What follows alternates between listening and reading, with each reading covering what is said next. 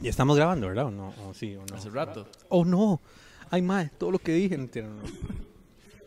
Es más, todo lo que usted dijo de la película que dijo que no iba a hablar. Ay, todo no. eso quedó grabado. Mae, no, no saquen eso. No, no, eso no. No me hagan eso. Mentira, Raúl no habló de ninguna otra película. Ninguna otra película. Mm. Ajá. Raúl nada más dijo que, que no hablan pura paja. Que ven, no, no, no, que venga Matt Reeves y me diga algo, mae.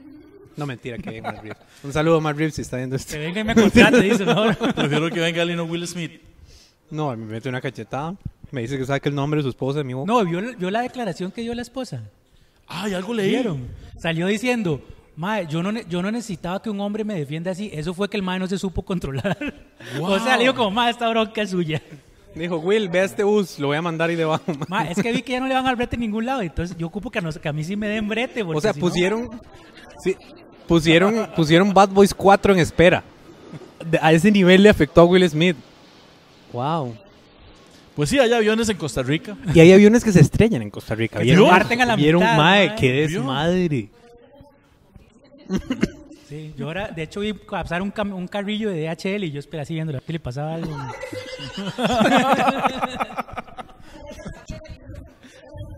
Pues el madre que no vi las noticias, madre, claro, no llega mi paquete. Qué madre. O que nada más, o que un día nada más salga en tele, así, material del avión quebranzo y después FedEx. Ese sería buen anuncio. Mae, sí, FedEx, llegamos en 24 horas y enteros, completos. Ajá. Wow. Wow, qué buena ¿Quieres un paquete Qué ahumado? bueno, sí, Melissa, Dios mío. Quería decir a DHL para taparme. Qué malvada, ma. Qué miedo. Bueno, yo creo que con eso ya podemos empezar, ¿verdad? Empecemos, empecemos, mae. Con esa crítica poco constructiva de Melissa podemos empezar. Sí, sí, qué. Nosotros íbamos a financiar Volvió 2. Y usted no, yo quiero mi película completa.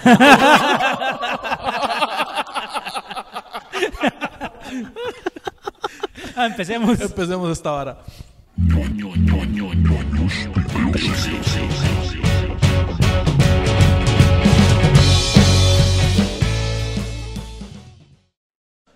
Y esto es Ñoños de Closet. Yo soy Minor Pérez Y yo soy Víctor Solís. y estamos grabando hoy una boca llena desde... de. Víctor Solís.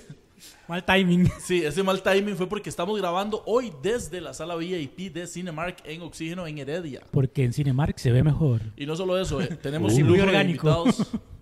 tenemos, vea la calidad de invitados que tenemos el día de hoy. Tenemos a los señores productores de 4 Plus, Melissa Diacoba y Raúl Cabrera. ¿Cómo están, muchachos? Hola.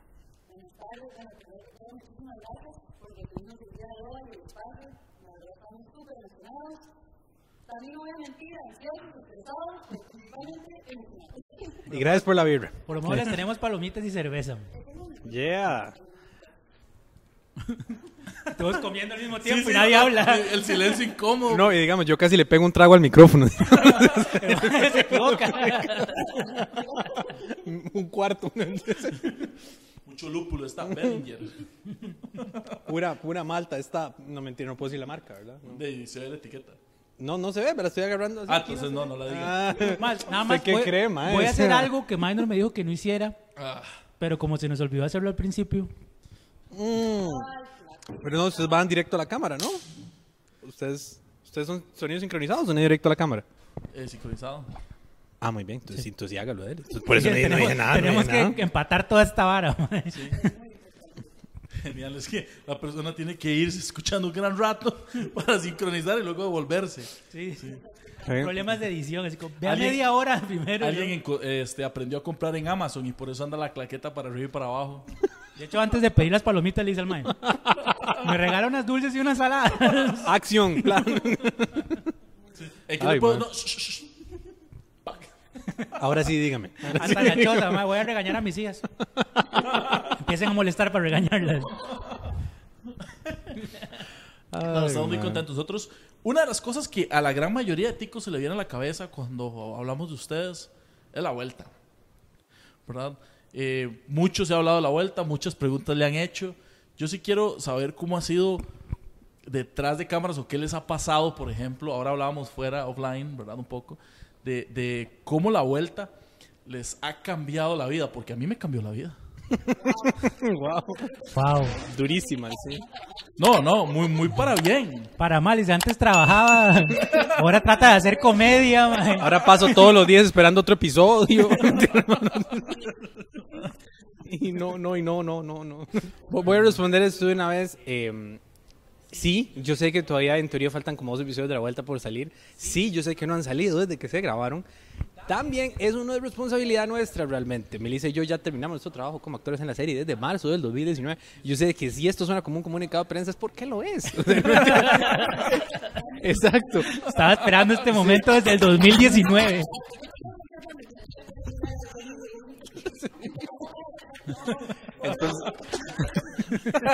you had just one job. Si quieren preguntarle a alguien cómo van el, el episodio- el- los episodios, ustedes pueden ir a Instagram y ponen aquí donde va a salir Raúl Sánchez 76 y ahí ustedes lo contactan. O ponen, exacto, querido editor, saca los benditos capítulos. Te quiero, Raúl, gracias. Continuemos. No sé si fue que nos comimos una bronca. Pero ya que.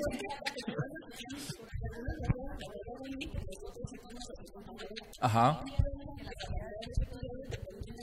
Y mano.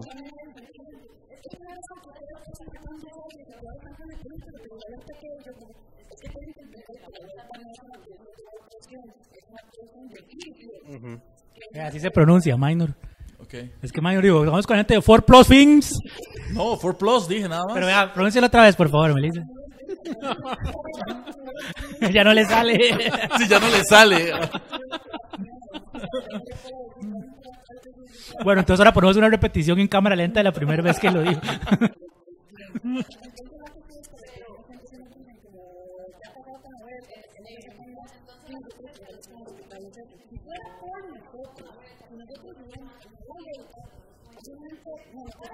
Ya.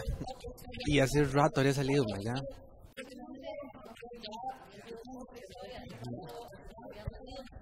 Exacto.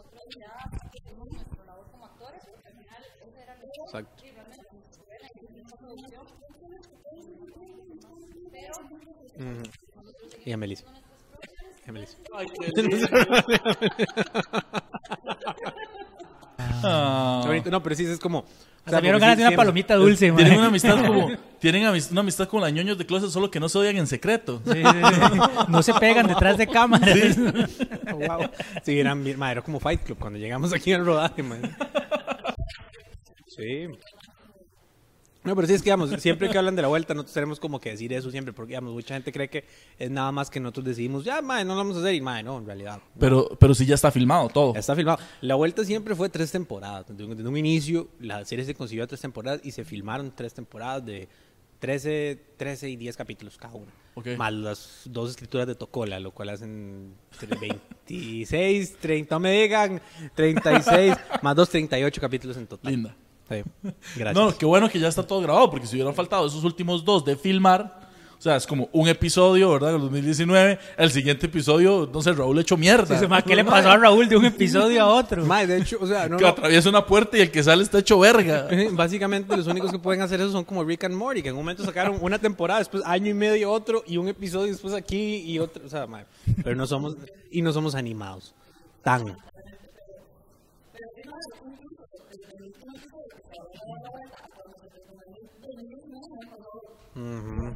Sí. Sí, no, y, y, como decimos, igual, sí fue un proyecto. O sea, los peinados de Raúl, así, pero largo, Mae, corto. no, de hecho- Hogares crea, así, todo, todo el, recorrido de Raúl. de, Traje entero, un librito, de hecho, repartiendo la atalaya. de call center. Eso es como, como la Barbie, así, Raúl Call Center, así, Raúl Atalaya. Es una serie. ajá, una serie de Funcos, así. Más, sí, qué duro. Pero sí, no, igual. Sí, la vuelta, o sea, fue. La vuelta fue un proyecto como muy chido para iniciar, por así decirlo. Fue como, más porque fue. Era la primera vara que todos hacíamos, por lo menos la primera vara popular que todos hacíamos. Claro. Que, que la gente. Madre, que por años pasó que salíamos a la calle y que más la gente era más, son más de la vuelta. Bueno, todavía. O sea, todavía, ajá, sí es cierto. Que eso es a lo que iba. que por eso estoy tragándome todos estos 15 minutos Ajá. de hablada, dice Minor. No, es que es una historia sumamente graciosa que Ma, nos sí, pasó. sí, cierto, Pero, ¿cómo? cierto. Cuéntela. Más, estábamos afuera de Utopía. Después de. Era un show, ¿verdad? Sí, era un show. Sí, estamos, habíamos hecho un show en Utopía, eh, Utopía en Los dioses. Pedro. los dioses, ajá, en San Pedro. Eh, y estábamos afuera hablando y vemos pasar co- como yo lo describiría como una, una parvada de peligro, una, una, una, Una turba una, una enardecida. turba, enar- o sea, un grupo de, de, de pintas, ma, pero, pero pintas así venían, ya. venían con una botella tomando, venían por media calle, empezando por ahí, ajá. tomando licor y la botella de cerveza se la tomaban y pum, la tiraban al suelo y empezaban a echar, ¿de qué es? Como ¿Cuánto?" minor un viernes, básicamente. Y ven- y venía- minor cualquier viernes. Sí, pero antes de tomar.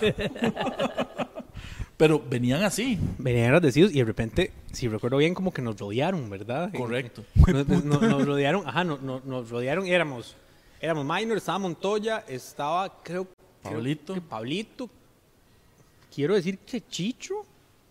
No me acuerdo de Sí, Chino. no me ninguno de ustedes se veía peligroso como para que... Mariel, sí, era- éramos, Mariel. éramos varios comediantes de stand-up. Digo esto porque exacto, porque éramos el grupo menos amenazante del O sea, un grupo que usted ve en la calle y dice, sí, los voy a saltar, la verdad. Y empezaron a rodearnos y en eso hicieron, ¿verdad que empezaron? O sea, o, o estaba yo muy pegado, ma, porque empezaron No, a o hacer... sea, sí, pero Sí, o sea, sí, pero ¿verdad que empezaron a hacer como rap? Empezaron, ma, empezaron a rapear. pasaron, ¿verdad? Entonces, eh, ¿En la historia, serio, la serio, en historia, serio, en sí, es que Sí, va, así, así se está tan porque es como... Es me, siento me, me siento meme de Michael Jackson. Porque en Cinemark se ve mejor también.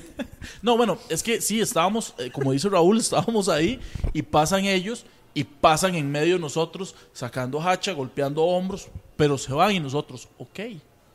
Y se devuelve uno con un celular y con una música ahí de fondo y el otro y agarra a Pablito y empieza a rapear. Plata, da, da, da, es que esto es un desmadre, yo- me cago en tu madre. Y empieza a tirarle de la nada. Y los otros nos empiezan a rodear. Ajá. Como Pero- haciéndole, haciéndole como hype man, así como los más detrás, así como... "Eh, eh, eh". Y, madre, teníamos miedo. O sea, Pero o sea, yo en un toque ya. Y dice Raúl, Dema, que la verdad empezando a rapear, man. yo, yo soy, soy Raúl y no puedo ver el azul y ya, eso es todo, gracias. el Raúl Rapero, ese es el que hubo de los Funkos. Uno para la colección de. Sí, una nueva versión. No, entonces donde empiezan a agarrar como por detrás de la gente, yo me vuelvo y pongo la espalda con la pared y el, alguien hace a correrme como para meterse detrás. Entonces ya yo veo. Y bueno, nos van a ganar. Entonces digo yo, no. Dice, papi, yo soy de la abuela, a mí no Sí, me la van a jugar así. ¿Sabe que yo no? Bueno, yo, yo soy muy tranquilo, pero yo no, no, a mí no me van a quitar las cosas tan fácil. ¿Verdad? O sea, me lo tienen que pedir hasta dos veces. Para De hecho, usted era el único peligroso en ese grupo de Eso es lo comediantes. peor. No, no. O sea, está- está- estaba Montoya, estaba Montoya. Estábamos, sí. Empezando porque no tienen mucho que quitarle. Entonces, ¿sabe? El problema es que se ponen ahí bla, bla, bla, y y ya empieza a escalar la vara y ya dejan de rapear y se quedan viendo, bueno, ¿ustedes qué? Y nos quedamos así, un silencio y hace un mae. Me señala a mí así. Y ese es el más. Ah, Perdón, sí, perdón. Me señala a mí así. Y ese es el más. ¿Cómo fue que dijo? El más. Como el más rudo, el más true, el más algo. Usa un término que ahorita no recuerdo, pero Sí. dijo. Es el más hacho de todos, Raulito. Y me pone el puño. Y se fueron. No, dice, sí, le dice, es que esto es el más hachudo. El más hachudo fue. Ajá. Usted es el Raulito, ah, usted es el más de la vuelta. Y Raúl, ¿sí? Sí, sí, ¿por qué? Sí. Ah, mae, es que la vuelta es respeto. Oh, me wow. puso el puño y se fueron. Sí, y jalaron. felizmente. Entonces se quedaron los más y, oh, ma, y todos se fueron. Y nosotros así como, ¿qué comediante sigue en escena? Es su madre, man. Está, eh, qué buena. Sí, buena eso nos salvó un asalto. Sí, la vuelta cierto. nos salvó un asalto.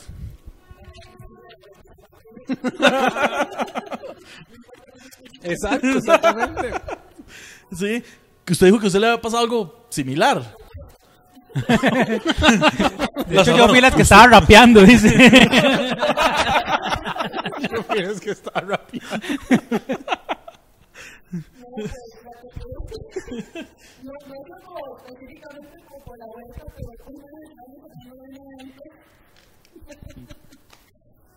Sí, cierto.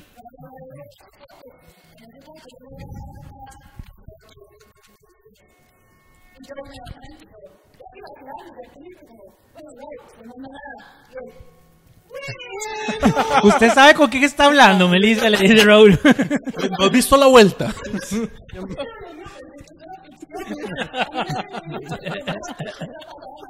Es que Raúl es un actor de método. Marlon Brando es cualquier.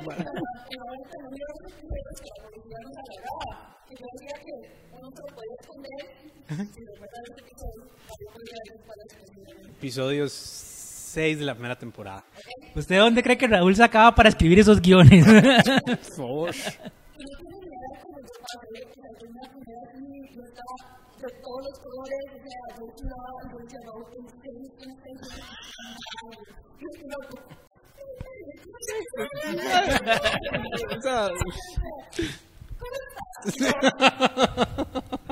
Sí, eso es un dato. Yo siempre que, que ocupo editar una buena noticia, yo digo, una mala noticia, yo digo, ¿cómo estás? Ay, ahora muchas cosas tienen sentido, desgraciado. Yo- yo- Sí, siempre, todo el que me conoce, por ejemplo en rodajes, en, en filmaciones, yo siempre ocupo hacer algo súper difícil. Yo llego a los de foto y les hago, ¿cómo estás? porque, porque eso suaviza todo. Raúl.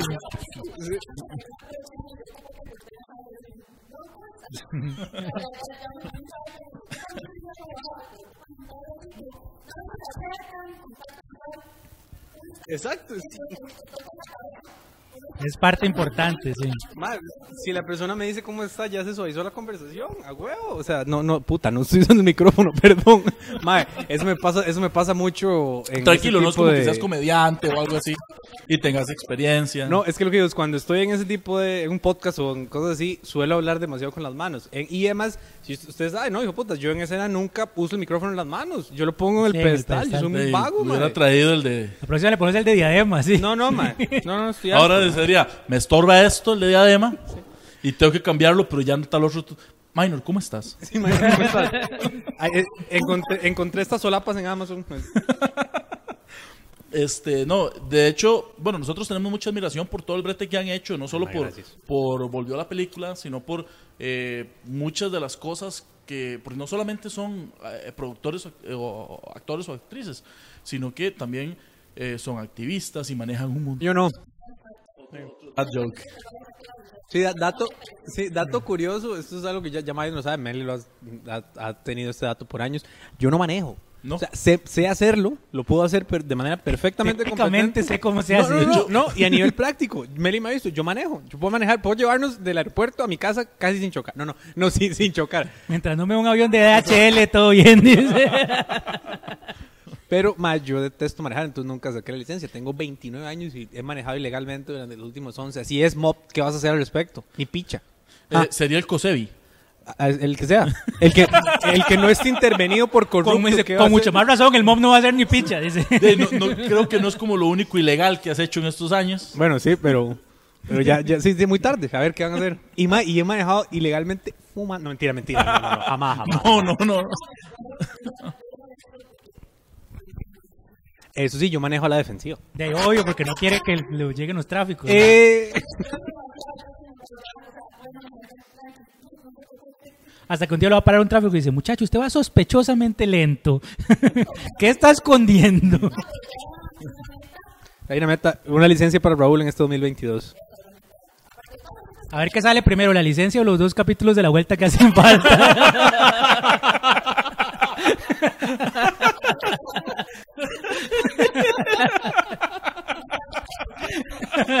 Mierda. Pero sí, sí, se van a segunda ronda. güey.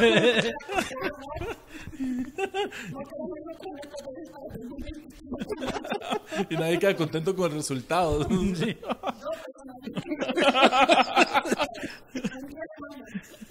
Sí, mal chile, sí, yo no, no, no, no manejo, no, no, note, note. No, O de sea, hecho, la sí última te- vez que, que grabaron para Telo, de hecho era yo el que le manejaba, ¿no? Era el doble. Cualquier persona- Se veía así, el close-up se veía a Raúl y luego lo hacían de largo y se veía Mike. Como tres veces más grande.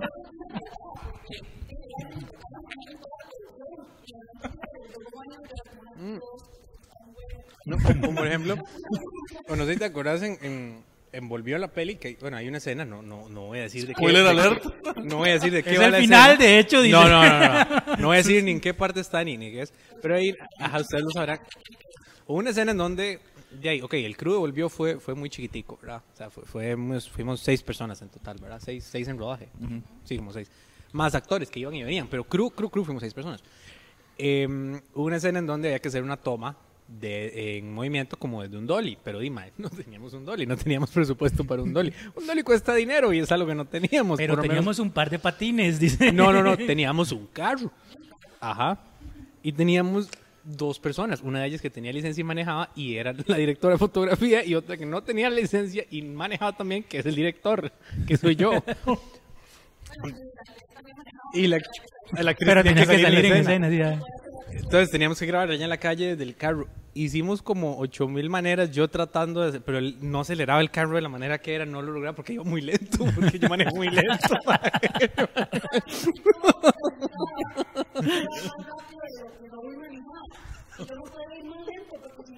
no tenía sentido. Lo tuvieron que grabar en cámara lenta y en postproducción lo adelantaron. Y la directora de fotografía harta me hace, Raúl, agarre usted la cámara, yo manejo. Y una cosa, ¿y esa escena es cómica o nada que ver? Madre, no, no, es, es, es, es un spoiler, así que no lo voy a decir. Es importante. Ok, nada más. porque yo me imagino ahora nosotros viéndola en el Sí, cine. va a estar cagado de risa, y todo el mundo como, ¡ay! Y nosotros cagados de risa. De Raúl es caballo. De fijo. Vea, vea, ahí se nota un día frenando, Raúl. La toma así.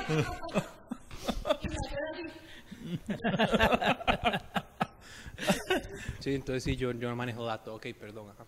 No, no a mí, a mí este, lo que les decía es que, bueno, nosotros admiramos mucho todas las facetas que ustedes tienen, porque, y esto creo que es algo general, cuando nosotros somos pequeños muchas veces queremos ser actores, vemos todos los chiquitos crecen viendo tele y es como, ah, yo quiero estar ahí, yo quiero ser parte de esto y todo, pero después uno crece, ¿verdad? Y Tiene que le, pagar facturas. le toca hacer un podcast. Tiene que hacer un podcast, a ver si acaso, ¿verdad? Que cualquier sueño frustrado, además, ustedes no, ustedes siguieron con su sueño, pero también con su vida.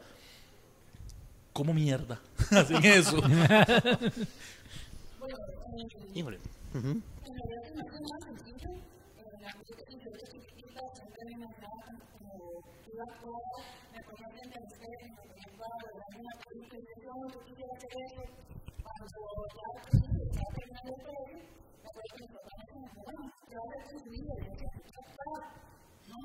No, pero en serio, Melissa.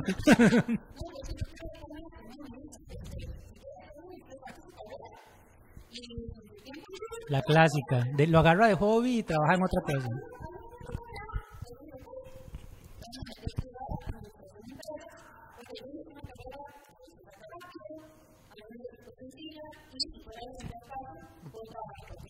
Ajá.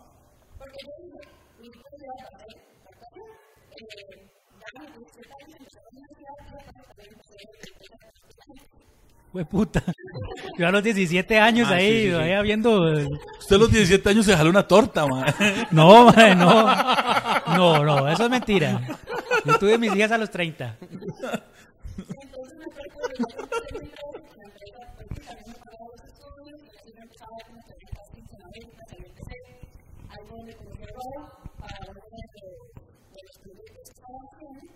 Era un casting de tecnología, de la clase de tecnología de la televisión 1.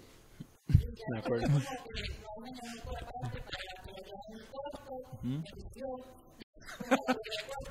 Sí, eso sí es cierto. Eso, no, eso es una, o sea, eso sí es una buena lección para cualquier persona que piense o quiera hacer esto. Hay una cantidad innumerable de proyectos que no van a salir y que se van a caer y que, y que, van, y que, y que se van a caer y volverles a levantar y volverse a caer.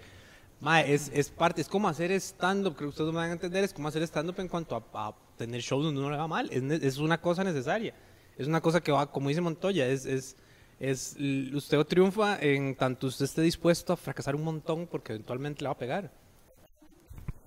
Ok.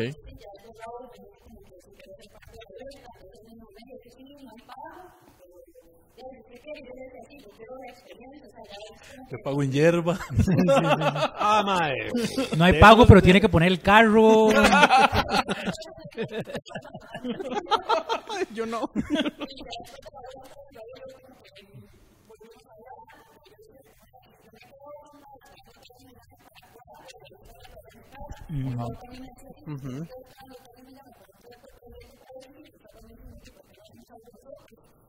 muchos tramos que se.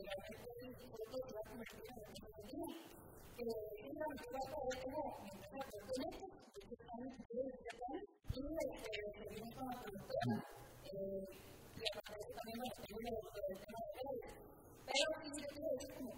que que que hacer y que que que que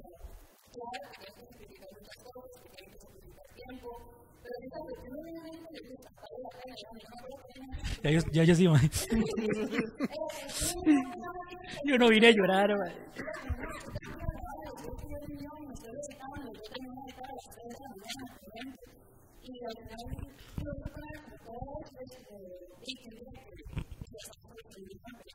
Wow, sí. Exacto. ¿Qué? Sí.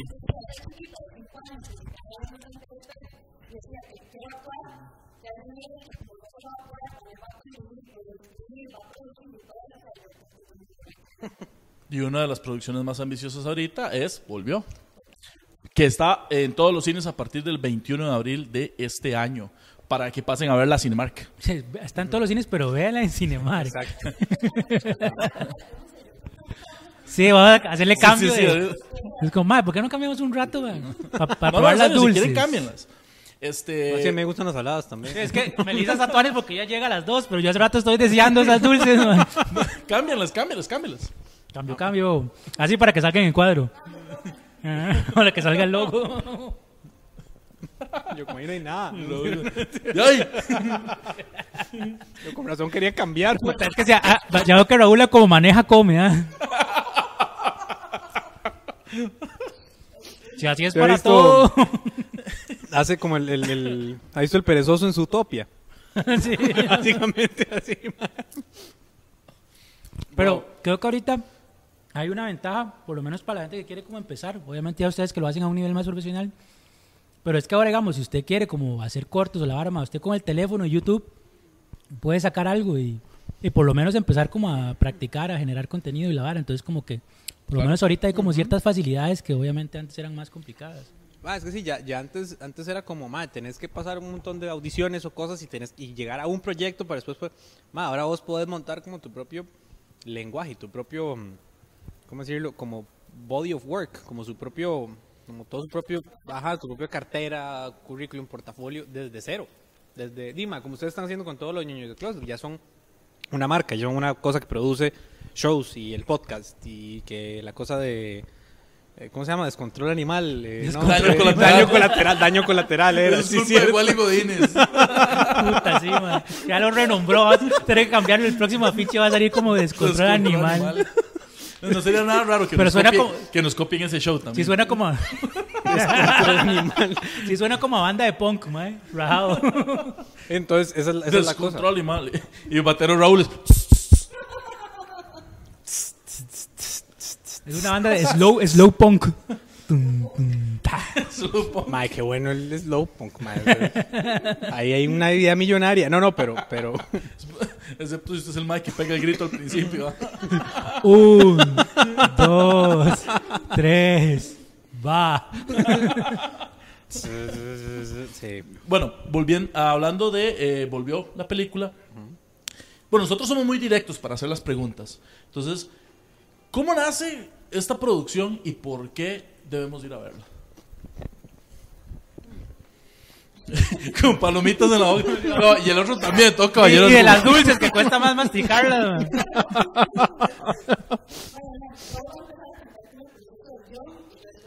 Ok. ¿Por qué tiene que ir a verla? Em, tiene que ir a verla porque y tenemos que es- comer. Sí. Estábamos a final del 2018, inicios del 2019, o sea, ya hace un ratito. Esto sí es otra cosa que tomar en cuenta. El proceso de hacer películas en general es un proceso lento y largo. Para que uno tiene que armarse de paciencia a niveles que uno no esperó nunca. ¿Lo maneje o no lo maneje Raúl? Mm, Sí, sí, sí, no, legal, legal, legal. O sea, em, uno sí tiene que tener como demasiada paciencia y saber que las balas van a ir lento y no es porque uno está haciendo nada mal, sino porque el proceso es frustrantemente lento. Un poquito más ambicioso que costaba mucha más plata, que se iba a grabar en varios países. Iba a Que... llamarse fue. pero este- Ah. Era la primera la segunda. mire, mire, mire. ¿Qué papá? Extraña, estos años de ser papá, madre, me, me da mucho material. Ma, y el proyecto, como con muchas cosas que uno hace, dice cayó. O sea, se, se cayó el financiamiento que estábamos pulseando en varios países y ma, quedamos, y quedamos como en stand-by en el sentido de que acabamos de terminar en ese entonces la temporada que hicimos de Melissa, en temas. Y estábamos como, como, genuinamente sí teníamos ya como el, el bichito de que queríamos ya pasar de series a cine. Habíamos hecho ya dos series, ya era como, ah, lo que hemos querido hacer es hacer películas, ma, ya el, el siguiente paso lógico era una película. Entonces, eh, en eso empezamos sí, como a peloterías y yo le dije un día a Meli, como, ¿qué, qué, qué, qué hace usted? Y yo le digo, ¿qué, te- qué- Llega así como, ¿Cómo está? ¿Cómo estás? ¿Cómo, cómo estás, Meli? Hola, Meli, ¿cómo estás? No, yo le dije, tengo esta como idea, este esbozo de idea de algo que podemos hacer con poca plata, con pocas locaciones, que es un largo y que es una película que puede servir como una primera película, como, como un- una muestra de lo que ya podemos hacer, digamos. Eh, que también el, el germen de la idea mucho, bueno, eh, aquí no, no sé si entro como un poquito como en la sinopsis de Volvió, como de qué va. Volvió, para que si alguien está viendo y no tiene idea de qué es, pero dice, tengo ganas de ir a verla al cine, ¿de qué será? Volvió es la historia de Leonel, que lo interpreta Álvaro Marenco. Leonel despierta después de un coma de 19 años y se da cuenta que la única persona que queda a su cuidado es su nieta Patricia, interpretada por Melissa. Esa es la premisa de Volvió. Eso salió de que, una, de que eh, uno de los viajes que fui a hacer stand-up, que andaba creo que en Guato, en El Salvador, ma, yo le tengo miedo a volar, pero pánico. O sea, yo, Especialmente con DHL. no, yo sí, no, ma, no, en serio, con el vuelo de HL, es que esa es la vara, yo lo que le decía a mi mamá es, ese es mi miedo, no es tan irracional, mi miedo es que el avión se parta a la mitad cuando va a salir, mae. Todo bien, si usted no va sentado en la mitad. Mae. Mae, yo Eh, odio, ¿Ustedes saben odio, cómo se pone odio. este hombre cuando vuela? Yo soy igual. Cuando hemos tenido que salir del país o así, agarra, me agarra, es, minor, este, solo le falta decirme, hola, ¿cómo estás? Ah, yo necesito que alguien me agarre la mano y Yo solo con minor, mae. Dice, yo cuando vuelo necesito que alguien me agarre la mano. Y así Mae, va. de hecho, ya me pasó una vez que viajé solo. Y, el- y el mae de la par me vio y fue como, está bien, mí necesita algo. también, Yo le a dije, mí mae, también. es que mae, yo A agarrado, es como... A mí también, a mí, los señores y las señoras hablan conmigo en los vuelos y todo como para, cal- calmar como para calmar. yo me marco mucho. Entonces yo lo que hago es que me pongo una grabadora y me pongo los audífonos y trato de estar como en mi lugar. En eso yo siempre quiero la ventana. Y nada más trabajo la casa. Yo no puedo ir en la ventana, de hecho. Mae, yo tampoco, yo tampoco. Ah, yo sí, yo. me Nunca vayamos encanta, juntos, sí. Bien, bien. Usted sabe, Sí, no, porque No. nos peleamos la ventana. No, y Mike, no, no, no, y Mike, no, no, Víctor y yo vamos manejando. él maneja, sí, él maneja. Porque si yo manejo llegamos en dos semanas. No despega, no agarra velocidad a la vara, mae. Mae, ya tengo más palomitas en el suelo que... Mae, sí. Pero No, está y- buenísima. Muchas gracias a Cinemark, de hecho, que nos da el espacio, que nos da las palomitas y demás. Gente, desen la vuelta por acá en la parte de oxígeno. Está precioso. Estamos grabando, de hecho, en la sala VIP. Y, está genial. Ahorita, de hecho, bueno, solo estamos nosotros porque la reservamos para ustedes. Sí. Eso habla muy mal de, de Raúl y por Plus. Perdón. Yo no lo tenía el presupuesto. Sí, no hemos tenido el presupuesto, pero. Ah. Sí, no, entonces, bueno, recapitulando, había mucho miedo a volar. Entonces, antes de ya no, porque ahora todos con el celular. Antes- a- estoy hablando de 2018-19. Todavía tenían las revistitas estas de vuelo, de, de artículos interesantes o comp- compras de mierdas que usted nunca va a usar. Y más, yo me puse, yo me puse a leerlo porque me pongo a hacer cualquier cosa. O sea, más, yo a mí me da tanto vuelo que yo me pongo a rezar y yo soy ateo, man. O sea, yo me apostacié de la iglesia y yo me pongo a rezar. Yo voy rezando un Ave María en lo que vamos en el vuelo, man. La verdad es Va que llenando el formulario para volverse a ser católico. yo, era mentira, arzobispo era mentira. Me arrepiento. memorizando el credo, mae, para que se lo tomen de memoria. Creo en Padre Dios. ma- eh, Creo que se va a escuchar esta mierda. Y leí un artículo de un señor español. Un señor español que se accidentó en moto en 1987 y se despertó en el 2005. O sea, el me pasó 17 años en un coma. El artículo no iba desde las reacciones de la sinapsis del cerebro. No, no. El artículo era muy cool porque lo había escrito el mismo señor y describía la sensación que él tenía la primera vez que se volvió a poner una camisa después de despertarse. Que él decía como, madre, se siente. Sé que soy yo, pero no se siente como yo. Wow. Entonces yo dije, ma, eso está, eso está muy cool. Eso, es una noción muy cool. Y evolucionó, porque primero mi idea era hacer algo como sobre este señor o sobre este. Y después dije, ma, no, porque es un poco como solipsista, un poco como egoísta, solo de, ma, es ese señor, bla, bla. Entonces dije, ok, ¿cómo le afectaría esta situación? y ahí empezamos a desarrollar. Ahí le pasé el guion a que eso es parte de lo que hace el éxito en 4 Plus, que aquí somos minuciosamente eh, dolores con los guiones, digamos, de que revisamos una y otra vez y una y otra vez. Y Meli, por ejemplo, es súper buena en desarrollo de personajes y en diálogos y en como arreglar las estructuras de las historias, como decir, ma, ok, esto va bien hasta aquí, pero ya aquí no funciona, corrijamos aquí, bla, bla. Entonces en eso sí funciona muy bien. Le dimos pelota al guion porque el guion era un poquito más oscuro en su versión original. Que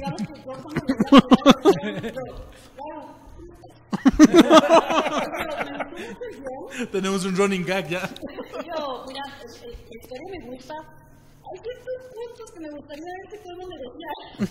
podemos discutir y ya, o sea, digamos que yo me acuerdo como la, la primera vez dijeron, a este Mae, son dos películas diferentes, son el día y la noche, así, pero rajado. Así, el, el Batman de Matt Reeves contra el Batman de los 60. ¿sí? Ajá. Ese sí es el daño colateral contra la destrucción animal. descontrol, descontrol animal. Madre, sí, sí, sí. Entonces, esa es la vara. Entonces, ahí ya empezamos a desarrollarlo. Nos pasó muy parecido. Ya teníamos el guion, ya teníamos el elenco definido. Ya teníamos como hasta dónde queríamos, dónde pre- preferiblemente queríamos grabar y todo. Y, madre, fuimos, y ese es el problema también. Aquí estoy como dando lecciones cada 13 minutos, pero, más es otra vara. Conseguir marcas, financiamiento, apoyo, llámele la- de la manera que usted quiera. Ay, ma, eso es un huevo. Eso es un huevo. Incluso la idea puede estar formada. Usted puede ya. Nosotros incluso alquilamos equipo por nuestra cuenta y todo. E hicimos un trailer como de concepto de la película. Pero no, pero después de que no, después de que no lo logramos. Perdón. No, el trailer fue después. Sí, el trailer fue después. Olviden esto. Spoiler alert. Público de ñoño de closet, ¿cómo están? Eh, sí. No, bueno, Que entonces. ahora es como película de Nolan. Ajá, sí. Es memento. ¿sí? No, no. Memento. Sí. No, entonces digamos, tratamos de conseguir marcas y no se, no funcionó y ahora sí lo toma Meli. Entonces la cuestión es que nosotros estábamos aprobados porque fue como y otro proyecto que se nos cae. Porque el primer largometraje, o sea, te puedo decir que estábamos hablando de un proyecto como de 300 mil dólares. Entonces era como si es súper ambicioso. Este otro, cuando yo saqué el presupuesto, yo dije, bueno, con 60 mil dólares nos la jugamos, estaba como más barato. Pero no lográbamos encontrar y quién nos lo podía financiar. Nadie, man. Rob y yo ya estábamos agotadísimos, de eso que uno dice, estamos a nada de tirar la toalla. ¿Por qué no hablaron con ñoños de clase? Este, estamos hablando con ustedes ahora. Pues hubiéramos conseguido palomitas. Sí. cuestión es que en ese momento mi hermana andaba en Argentina con mi cuñado y yo me fui a visitarlos. Y igual con Raúl pasábamos hablando como, ¿qué ha robado? Lo de la peli, no se dio. La cuestión es que habíamos ido a Chile y fuimos- estábamos como en un lugar, como en, que había como un muelle. Muelle de San Blas. Como, como sí, un grupo de turistas, y estamos así caminando y ¡pum! me cae una cuita. Y yo así, ¿verdad? De todo el grupo solo me cae a mí y todos, ¡ay, pero eso es de la buena suerte, eso es de la buena suerte! Y yo, cool, todo bien. Claro, qué buena suerte que me cague un animal. mí, Sí. Seguimos caminando todo el grupo, me cae otra cuita. Y todos así como. Ah, no, sí, que ya una suerte". paloma la tenía entre ojos. Y yo, ok, no voy a hacer nada. Seguimos caminando todo el grupo, me cae la tercera cuita. No. O sea, que hasta el guía me decía, muchacha, pero usted se tiene que, de todo el grupo solo usted se cae. ¿Qué es que ustedes de Porque arriba la- parece un excusado? Porque te odian las palomas. En eso me- me- un, un señor llegó y me dijo, no, pero eso es de la súper buena suerte, vas a ver que algo muy bueno va a pasar. Y yo dije, voy a creerle. En eso yo me quedé, eso como que uno se queda pensando en esa superstición. Yo buscando palomas ahora para que me caguen. Y la cuestión fue que como que al día siguiente yo me quedé como pensando mucho en eso, y yo veía el guion y yo decía, la verdad, eso yo lo puedo producir en seis días.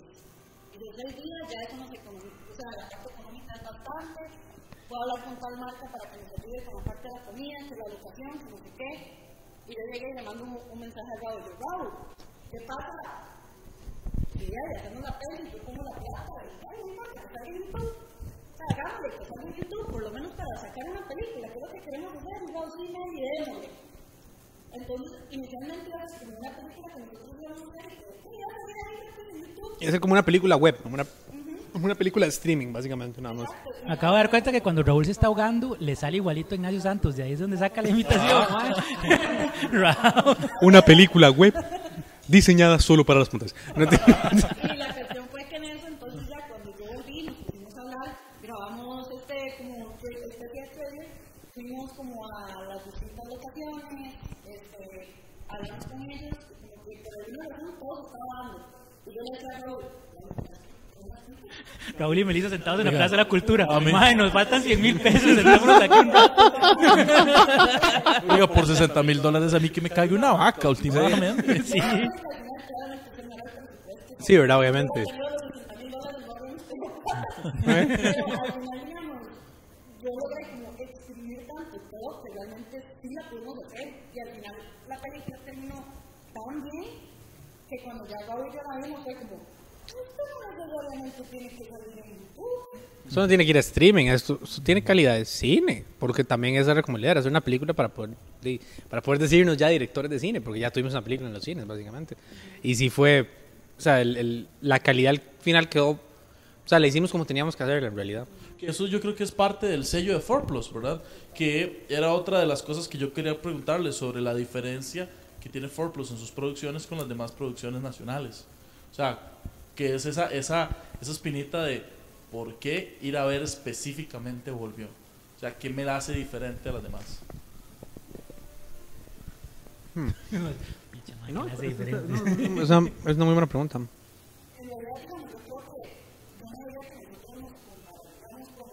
Ajá.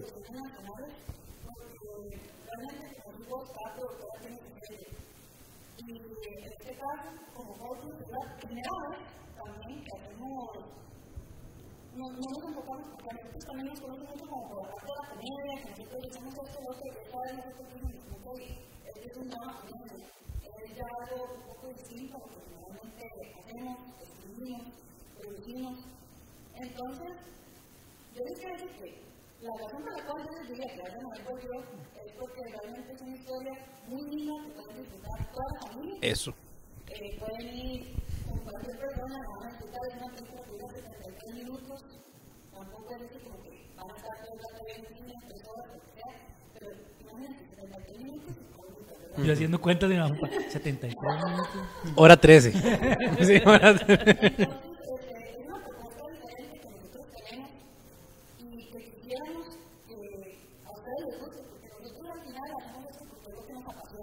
Entonces,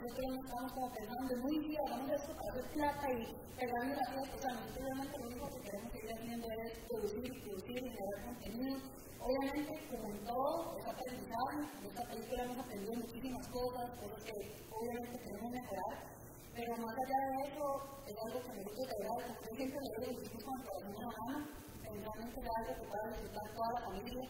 Y sabemos que sí puede ser así, porque las personas que han visto han dicho, wow, esta película tiene potencial, y a veces tal vez para nosotros es como difícil pensar que, que, que sí, como que wow, de verdad sí está bien hecho, pero y al final el público es el que puede decir como que, eh, que sí. Entonces, de mi parte, yo porque realmente es algo en lo que nosotros hemos trabajado muchísimo. Eh, la preproducción, el desarrollo, la postproducción, hacemos mucho trabajo y más que todo porque lo hemos hecho entre nosotros dos. Es que sí, o sea, realmente cuando decimos que la película... las palomas. Cuando, decimos que la película salió in-house de 4 Plus Films, es que lo decimos en serio, porque, o sea, nosotros la escribimos, nosotros la dirigimos, Meli la protagoniza, nosotros la editamos. Literalmente hay algunas partes que involucran animación. Meli aprendió a animar solo para hacer esas partes, por ejemplo. Wow. O sea, a ese, a ese nivel Wow. eh, tuvimos que aprender a hacer cosas como, por ejemplo, sacar un DCP. Que se- saben que es un DCP, tienen algo que es un DCP. la verdad no. Daño colateral. eh, Plus. Plus. Es el streaming que van a hacer los ñoños de Closet más adelante. No, y no es No, para, no. los tenemos todos grabados por algún momento ponerlos en streaming en algún lado. Próximamente en Disney Plus. No, tiraron, no. eh. sí, familiar.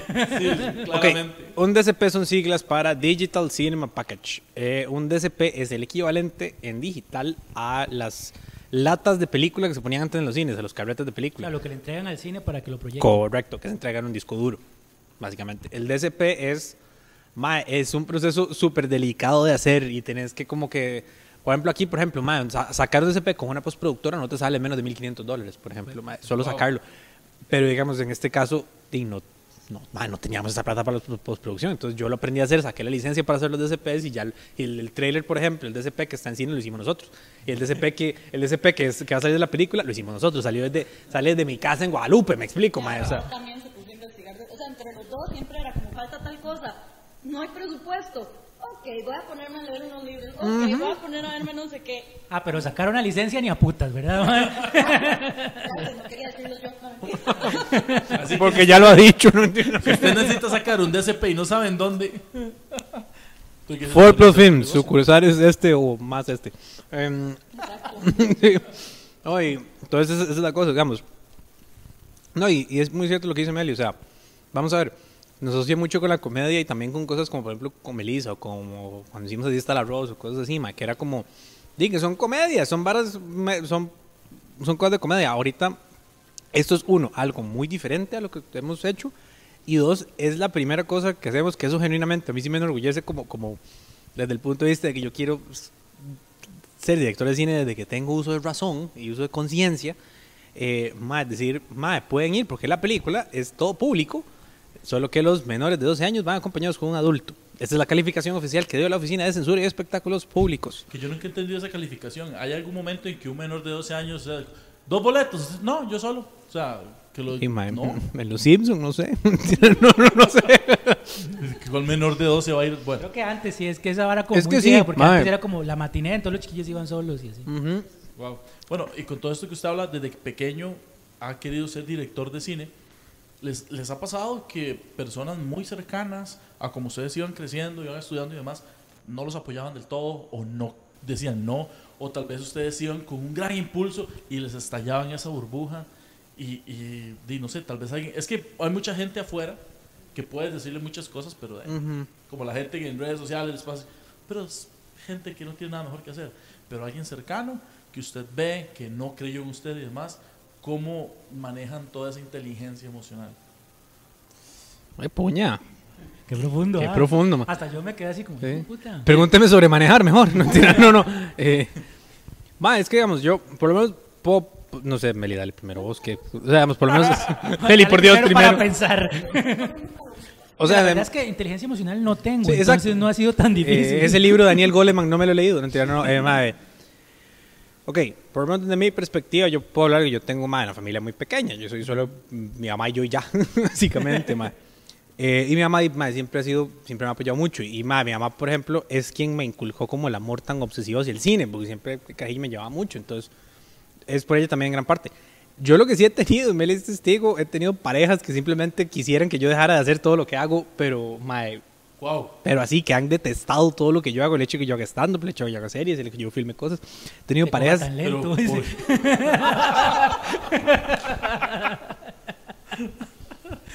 ¡Wow! Gracias, Víctor, por el aporte.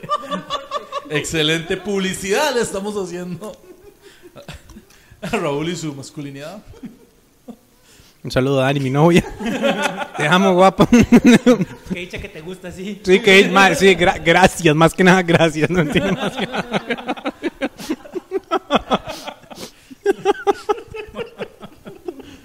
Pero sí, entonces, por lo menos desde mi lado, sí, sí he visto eso, que es como muy. ¿Cómo pasamos de una pregunta existencial, solo en ñoños, ¿verdad? ¿Cómo pasamos de una pregunta existencial a las velocidades de las marchas sí, no sé. del torque de la cadera de Raúl? ma? Hue puta. El torque, parece el chiste de Dadir, el de la velocidad de. Un saludo a Dadir, su especial psicotimio. Eh, mae, sí, entonces, por lo menos en mi caso, sí ha sido mucho como eso, como, como que yo he salido con chicas que es como, mae, no, no, no. Yo quiero que usted no sea este mae, este Raulito de la vuelta, este mae productor, este mae comediante, este mae no, porque no, porque no quiero, porque fuck you. Y mae, eso sí se siente como feo. Es, es diferente es cercano, no, no es como familia, pero eso es como mi experiencia. En fin, gracias, Minor. Melissa. Digamos, yo sí, bueno, nosotros sí somos una familia grande, somos cuatro hermanos, bueno, y mis dos papás. La cuestión es que en mi familia no hay nadie más que haga con estas cosas, claro yo. Entonces mis papás siempre me dicen, como no entiendo quién salió usted, o sea, ¿de dónde sacó eso? Entonces, claro, cuando yo decía actuación, era como, sí, sí, qué linda, sí, sí, el tiempo libre, voy a grabar un cortometraje, y ahí Meli, este, pero póngale en la U, ¿verdad?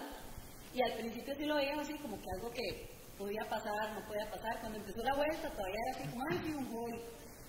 Y como que no, lo- no lo creían mucho. Ya obviamente ya después me veían como que de verdad y yo me sacrificaba mucho, que me quedaba hasta en la madrugada trabajando, que escribiendo, que editando. Entonces ya empezaron como a ver que sí era algo como muy serio. Y ya después de ahí como que ya sí me empezaron a apoyar un poco más, pero todavía hoy en día como que les cuesta entender a quién salí. Porque como, o sea, qué bien, hiciste una película. Nuestra familia, ¿no? Son como más eh, cuadradones. así de- Entonces al principio como que sí era muy difícil que entendieran eso. Y ahora por dicha lo entienden súper bien. Eh, por la parte de las relaciones, eh, también ha sido muy complicado. Por ejemplo, en la vuelta, como digo, obviamente la voy yo era mi novio ficticio. Ha sido la mejor relación ficticia que he tenido. Por mucho. La más sana, La más sana. pero súper recomendado. Aunque en, en la serie era súper tóxica, pero era súper sana. Ellos entendían. Ellos entendían. Y no, también me pasaba mucho que, por ejemplo, en aquel entonces sí me reclamaban mucho por Bravo, porque era como, pero vea, le está dando besos, pero vea cómo lo vuelve a ver y yo. Pero vea, pero vea cómo se ve el mae. Bueno, le, le cuento algo. Tiene que ser muy buena actriz si una pareja se lo cree. Es que eso es lo que yo decía. Cuento, tiene que ser una buena actriz para ver así a Raúl.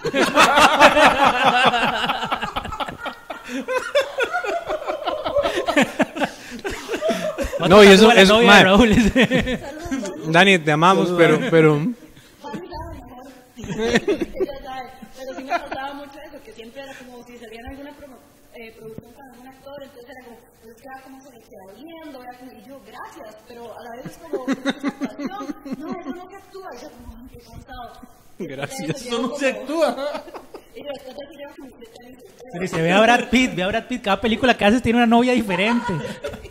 Eso no es actuación. Entonces, eso sí es como la parte complicada, que las personas no entienden eso, que uno dice como, salgamos, no puedo, es que tengo que ir a pero grabas hasta, qué sé yo, el domingo, sí, pero me toca producir, me toca verlo de esto, cuesta mucho Aprenderme el, el guion, toda la banda. eso, entonces sí es como complicado por esa parte, pero eh, al final, en mi caso, pues para están primero mis entonces Claro.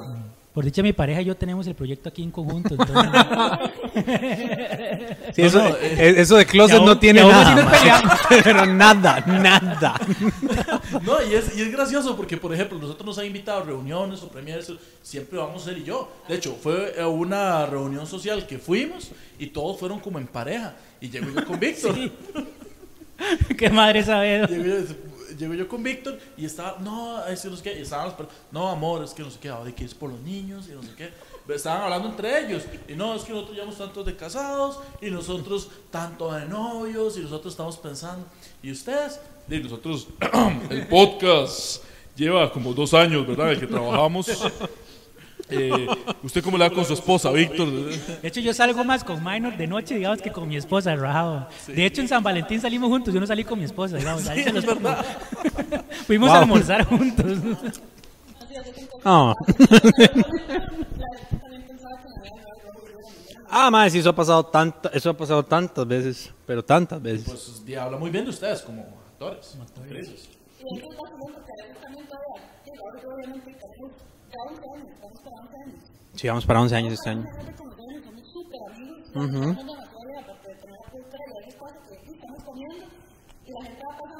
Ajá. Ajá. Y véalos, están ahí los dos, yo sabía, sí. Y uno así con un, uno con una hamburguesa, media hamburguesa así en la boca, man. No te la vuelta, no los asalten. Pero sigamos rapeando. sí, rapéenles a la par nada más. Nada, pero sí, yo, yo creo que eso también, eso es lo que dice Meli, mucha gente no entiende y creo que ustedes lo ven también teniendo que producir el podcast y los contenidos. Madre, producir audiovisual toma una cantidad de tiempo inhumana, requiere una cantidad de tiempo inhumana, en pre, en producción, en post, en todo, requiere mucho tiempo y requiere mucho esfuerzo y requiere que incluso a veces puede ser que uno solo esté en un rodaje, que tal vez uno no está haciendo tantas cosas, que uno solo esté de pie, poniendo luz, lo que sea, más usted termina cansado, usted termina cansado, Claro. usted termina, y usted termina agotado porque fue un brete creativo y físico, ma. entonces al final de cuentas usted hay gente, hay mucha, mucha gente que nada más no entiende eso, que cree que es nada más una excusa para usted andar haciendo quién sabe qué puta cosa todo el día, ma, pero "No, ya, pero vamos a estar ahí actuando, nada más ponen la cámara, y Empieza. Mae, o sea, si yo, por ejemplo, una- una vara películas, man. el podcast, que es más sencillo que una película, obviamente. O sea, pero nosotros estamos aquí desde horas antes para montar toda esta vara, bla, bla, bla, y luego editar, que hacer la miniatura. O sea, lleva mucho brete. Yo me imagino una película, o sea, y sí, la gente que lo ve desde afuera, obviamente ve los, la hora de película y dice, fue una hora lo que les tomó grabar. Cualquier cosa. Yo recuerdo cuando hacíamos el arroz, hay una anécdota muy buena, que están familiarizados con Futurama. Claro. Ok. Hay un episodio de Futurama donde unos extraterrestres invaden la Tierra porque se cortó un programa que ellos estaban viendo en 1999, Ah, hora los así. de- sí, de hecho, se llaman parecidos como Sí, Omicron, algo así. los. Omicron Persei 8 eran, Ah, sí, ayuda, ocho, ajá. Persei los que se comen a los humanos. Ajá, exacto. Y que entonces llega el mae a pedir que pasen el- la abogada McNeil, que era como Ali McBeal, básicamente. Y entonces, eh, di, mae, todo el elenco tenía como mil años de muerto, entonces los más decían rehacer el capítulo y Fry se pone a escribir el guion, mae. Fry dice una frase que decía, eh, te- eh, ya lo graban y dura solo como cinco minutos y hace, Fry, ¿dónde está el resto del guion? Y hace, tardé una hora en escribirlo, pensé que iban a tardar una hora en leer. A Montoya le pasó eso en el primer episodio que hicimos desde la Roma. Vamos a grabar la vara, mae. Y llega Montoya con su pieza y son como dos párrafos. Y yo, Montoya, ¿qué es esto? Y me hace, ma Raúl, eso me pasó como fray. Duré como media hora leyendo eso y pensé que iba a durar media hora diciéndolo. Entonces yo creo que es eso. Es incluso, mae, uno a veces haciendo esto tiende a, a subestimar o a no, a no dimensionar correctamente la cantidad de trabajo que ocupa, mae. Y eso, es- y eso se vuelve no, no digo problemático en el sentido de malo, sino que se vuelve como una cosa que uno tiene que evitar. Uno siempre tiene que, aunque sea el brete más pequeño, aunque sea de grabar un video de este cartón de palomitas con esta cerveza que es nada más dos planos o un plano, mae, tiene una, tiene un, tiene una logística y tiene un- que eso es también parte, mae, eso es parte también, eso sí lo, lo digo muy honestamente, eso es parte vital, si no fundamental del éxito de Ford Plus, es como produce Meli, mae. honestamente, o sea, porque sin Meli no salimos. O sea, en cuanto a logística de producción, en cuanto a todo, o sea, mae, en plan, o sea, lo, lo digo en serio. Sí, está el cuadro Melissa. Eso es. Ajá. Que de hecho yo le voy a decir algo. Yo al principio, yo sí creí que eran dos. Sí, sí, son dos. Son dos.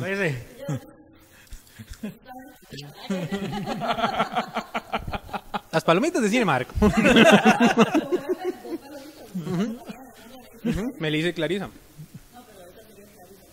Meli- Pero no me venga a romper el concepto, Raúl, por favor. Déjele Melissa la producción, Clarisa. quién sabe. Bueno, está bien, sí.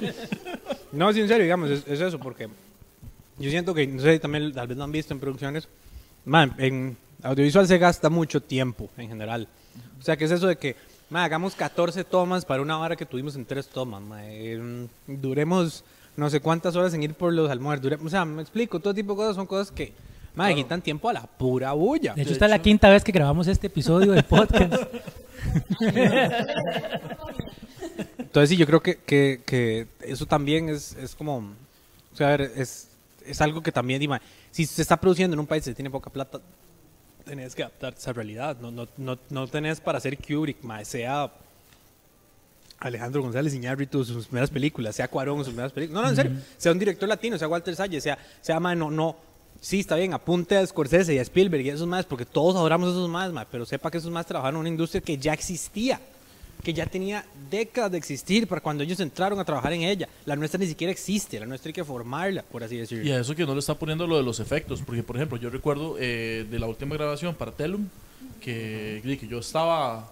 ah, yo recuerdo que las tomas se hicieron un montón de veces para elegir una. Es más, yo recuerdo una, de hecho ahí tengo un selfie, ¿verdad? En la que está, eh, está Meli, no voy a hacer spoiler, pero está en el suelo, ¿verdad? Con un montón de indumentaria, no, no voy a hacer spoiler, eh, sufriendo. Y estamos eh, Silvia, la, la novia Montoya, y yo aquí, tomándonos un selfie, con Melissa retorciéndose de fondo.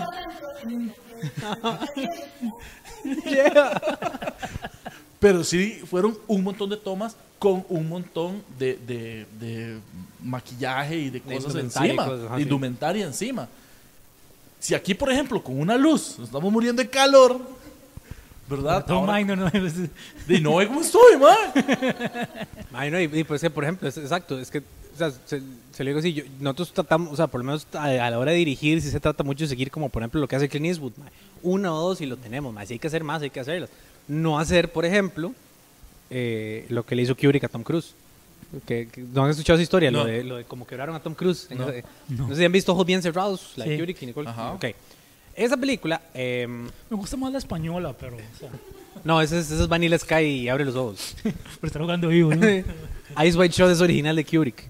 Ah, Es- esa es la de la vara de las mascaritas, ¿verdad? Ajá, ojos, ojos, bien cerrados. La vara de las Em, mascaritas, oígalo. La cosa es que Ojos Bien Cerrados tiene una parte en donde Tom Cruise, el de Tom Cruise, tiene como un, un viaje extraño por la ciudad de Nueva York. Si no la han visto, es muy buena, de verdad, no se las voy a spoilear, véanla. Em, La última de Kubrick. La última que hizo Kubrick, se murió una semana después de que salió. Hay un libro que lo escribió el asistente de dirección de Kubrick, que se me olvida el nombre ahorita, pero se los voy a poner aquí cuando se los paso después de Minor. No, Lo más probable es que no, porque a Raúl se le va a olvidar de ¿Se y nosotros no lo vamos a buscar. podcast? Se me olvidaba todo. No, no, em, mae, Kubrick hizo a Tom Cruise pasar por una puerta roja 95 veces en un rodaje. Lo hizo hacer la toma 95 veces. Y el hijo de Supercanta Madre ni siquiera puso la toma en el corte final de la película, mae. No. Wow.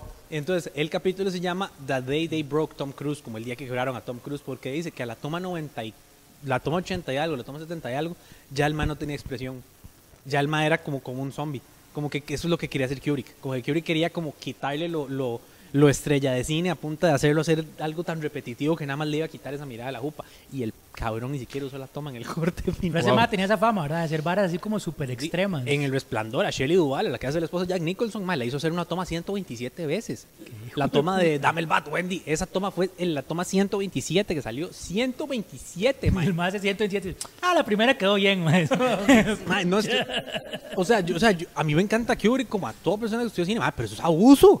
Eso es, eso es abuso psicológico y físico y mental y todo, ma. O sea, ajá, hay formas. Kubrick, si nos está viendo, un saludo, pero, pero madre, Un saludo hacia donde estés. o sea, donde estés. No, Bueno, desde abajo. por lo que estoy escuchando no es para arriba, pero No, claramente no, Kubrick, cabrón, man. una de las cosas que me ha llamado mucho la atención ha sido cómo han crecido ustedes. Porque, bueno, nosotros que di, los hemos seguido y todo, bueno, tengo más tiempo de conocer a Raúl y demás, la manera en la que han crecido yo la noto mucho como con los personajes de una película. Ustedes saben que una de las cosas más importantes de los personajes es el desarrollo en su película.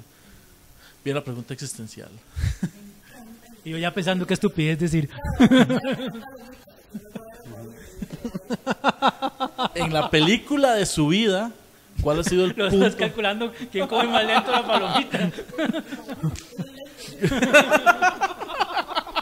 Ya me encanta porque ese ponche es con doble sentido, ya. Me lo merezco.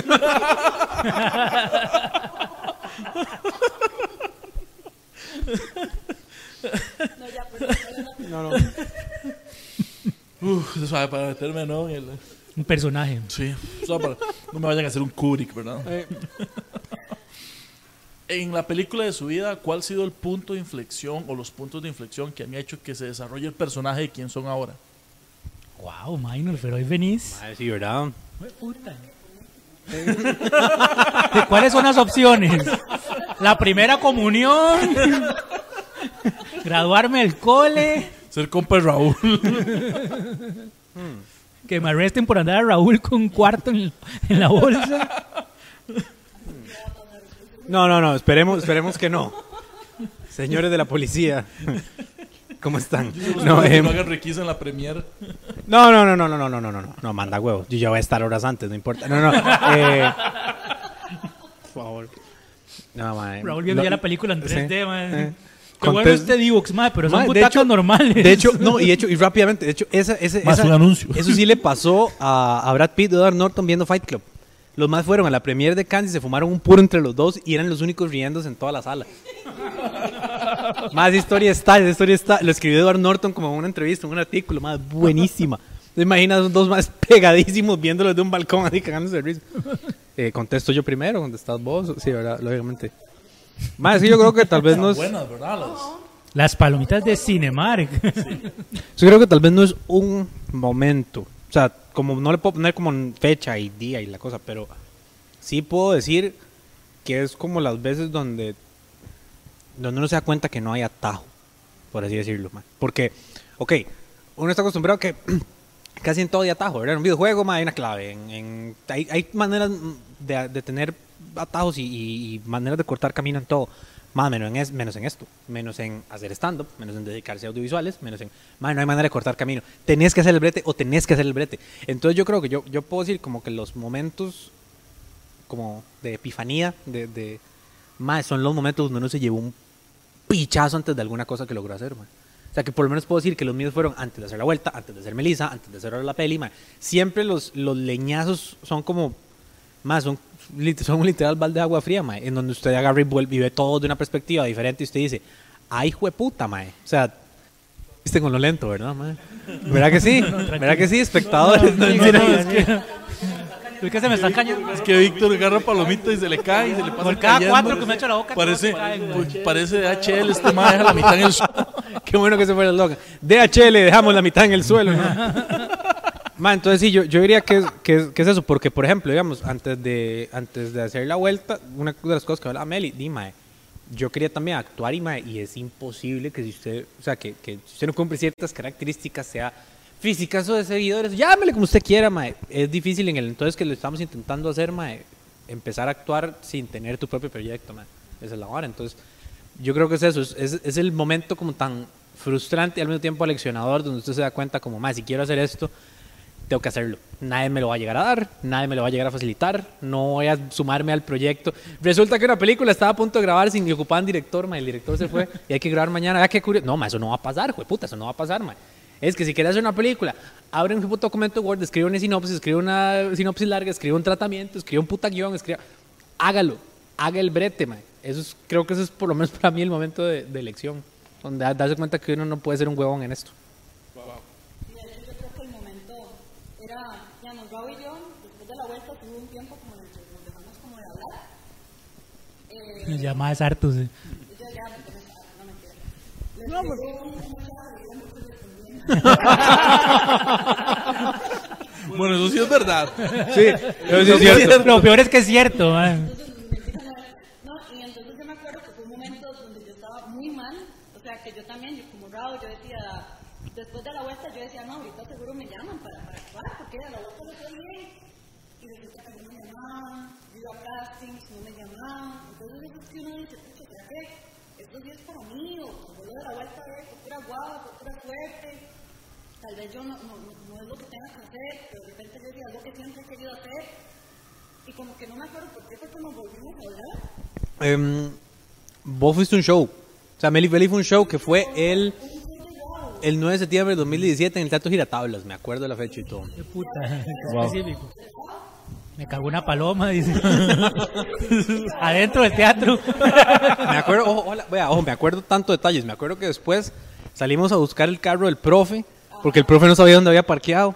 Y estaba como, primo, es que yo no, yo no lo quería dejar aquí, porque es muy caro, mejor vamos al Cali. Primo, yo lo tengo por aquí, vamos. Y mae, caminamos con, con el profe, con Diego Viñolo y con Mato Buenao. ¿Saben quién es Mato Buenao? Ajá. Mato, el, como el aprendiz de Viñolo, digamos, en Uruguay, que estaba de visita acá. Mae, caminamos por todo Escalante, después fuimos a comer y, perdón, te interrumpí, continúa. Entonces, sí, hablando con Pablo, a mí me dijo, como, bueno, yo le digo, vea, honestamente, no estoy a nada de tocar fondo. Yo no me digo que estoy exactamente igual. Y por eso me dijo, como, tenemos que hacer algo al respecto. O sea, de hecho, Raúl fue con él, como, no tengo nada hacer.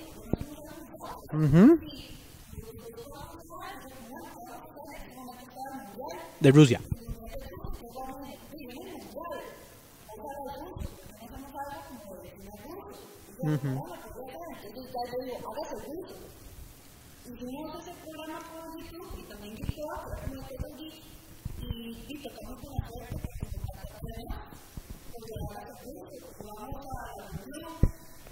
Entonces, ya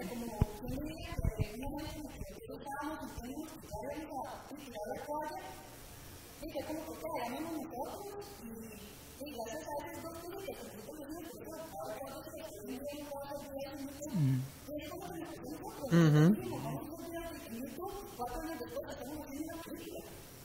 Wow. Básicamente. Qué, qué bueno, eso me da una lección a mí. Yo me estoy imaginando ñoños de closet, la película. No, no, se tiene que actuar. No, se tiene que producir. Tiene que, tiene que escribir. Escribir el guion.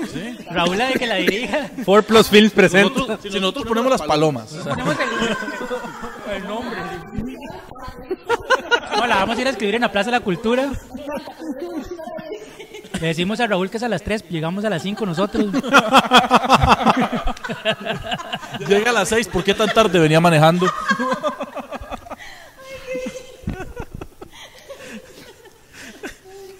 Pero, pero es que el chino están exagerando. Sí, debería llamarse el episodio como manejando como abuelita. algo Mae, así, mae. mae, yo manejo así de lento, en serio. O sea, yo manejo así de lento, mae. Y le tengo pavor a la rotonda, mae. Pero pavor. Pavor. Rotondofobia, el ma va, va así en el bus, de la, va en el bus de la periférica y pa- ¡Oh, una rotonda. Es que, es que son, mae, son varias entradas y todo el mundo las usa. Mal, mae. Y todo el mundo parece que lo haga. No, no, no, no hablemos de eso, no hablemos de eso. no. Me trauma. ¿Qué prefiere, ma? ¿Qué prefiere, volar o manejar en una rotonda? El maya, Prefiero no salir de mi Que la avioneta vuela en círculos. Prefiero, o ir en una avioneta en una rotonda. prefiero quedarme en mi casita, la verdad.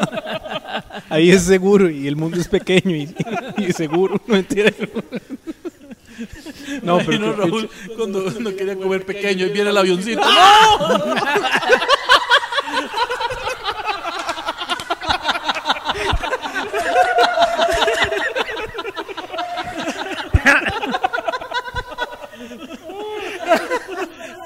Sí, saludo a mi mamá. Ya vemos por qué Raúl es tan flaco.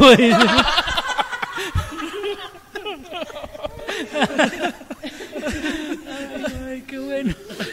No, no, me encanta, me encanta la lección que están dando porque es una lección para nosotros. Porque de hecho Para el montón pasó- de vagos que están viendo esto. dice. No, nos- a nosotros de hecho nos ocurrió algo parecido, especialmente a mí. En el 2019 hice casting para una productora emergente en ese momento, no me dieron pelota y aquí estábamos haciendo nuestros propios... Y de hecho la productora que en ese momento no me dio pelota, los tenemos de invitados aquí. Ajá. ¿Sí? ¿En qué? Hablé De hecho, todo Raúl esto fue un Cabrera. montaje para que May no le reclamara. No, no, me hace gracia porque No, siempre hay una vale, parte como que vale, le vale, vale. No, no, no, vale, vale. No, sí, sí, no, ma, absolutamente. Si algo, No, no, estoy exagerando. No, no, no, no, yo sé. Lo que pasó fue que le dije y usted me dijo que sí y después mandó un mensaje. ¿Se acuerda el día? Y ya no, estamos cancelando. ¿para qué era? Para... No recuerdo. Yo tampoco, la verdad. Iba a ser la gemela, iba a ser la de gemela de Melissa, pero Es que no, es que quisiera saber para qué fue. No, pero digamos, eso sí nos pasa mucho, Dima. Realmente, o sea, a ver, cuando decimos que la productora somos Ah, pasa nosotros. mucho, ya no soy especial. No, no. Ese, ese- ese es otro Es podcast. otro mae. podcast. Ah, es otro podcast, no me confunda. Usted no es Diego Barracuda, man. no, no. Eh, mano, digamos, algo que sí pasa es que, digamos, eso es un buen tema.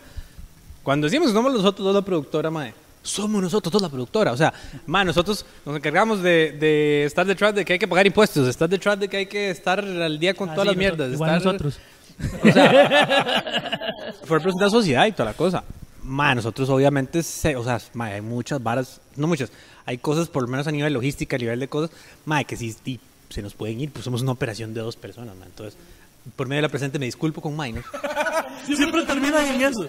Siempre terminan en eso. Es igual perrillo. Perrillo era. Mae. Hace, por medio, sorry. sí, por, ajá, por medio de la presente quiero decirle al público, público, querido en casa, que, sí, ma, sorry. No, no, pero después sí me dieron pelota con Telo. Yo manejo muy lento. No, mentira, no, no sé, no sé. De hecho, Ese- todavía estoy manejando la, aplica, la, la Esa- esa es mi excusa. audición de minor, dice. Todavía estoy escribiendo el correo. No, digamos, no, no, sí, sí, pero, pero sí eso pasa, porque por ejemplo, sí nos ha pasado mucho que gente es como, mae, yo les escribí hace rato porque tenía esta propuesta, esta idea, y nosotros es como, mae, que eso es, un tema que sí le puedo decir a la gente, mae, si usted tiene alguna idea de algo, y eso es como en general, no la agarren y la escriban y se la manden al email de una productora de un solo, porque eso puede ser un broncón legal más adelante tremendo, mae. Porque si, por ejemplo, voy a poner un ejemplo, si Perico Los Palotes llega y nos manda una idea que después se parece a algo que nosotros empezamos a trabajar antes o que estamos trabajando después, Perico Los Palotes podría mandarnos por plagio, mae, por ejemplo.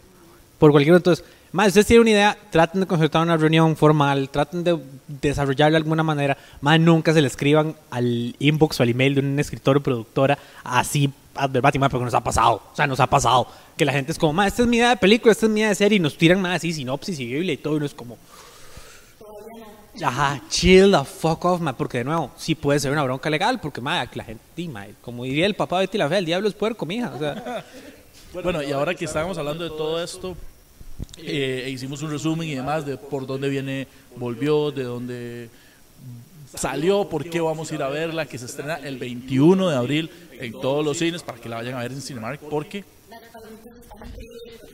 en Cinemark se ve mejor. Sí, Mark se ve mejor, pero las palomitas también están increíbles. Diga. no es loca, entonces ahora en Cinemark se ve mejor y las palomitas están increíbles. Así chiquitito. Y lo hizo más rápido. Y las palomitas están increíbles. ¿Qué se viene para 4 Plus después de Volvió? Uh, que no, Melio.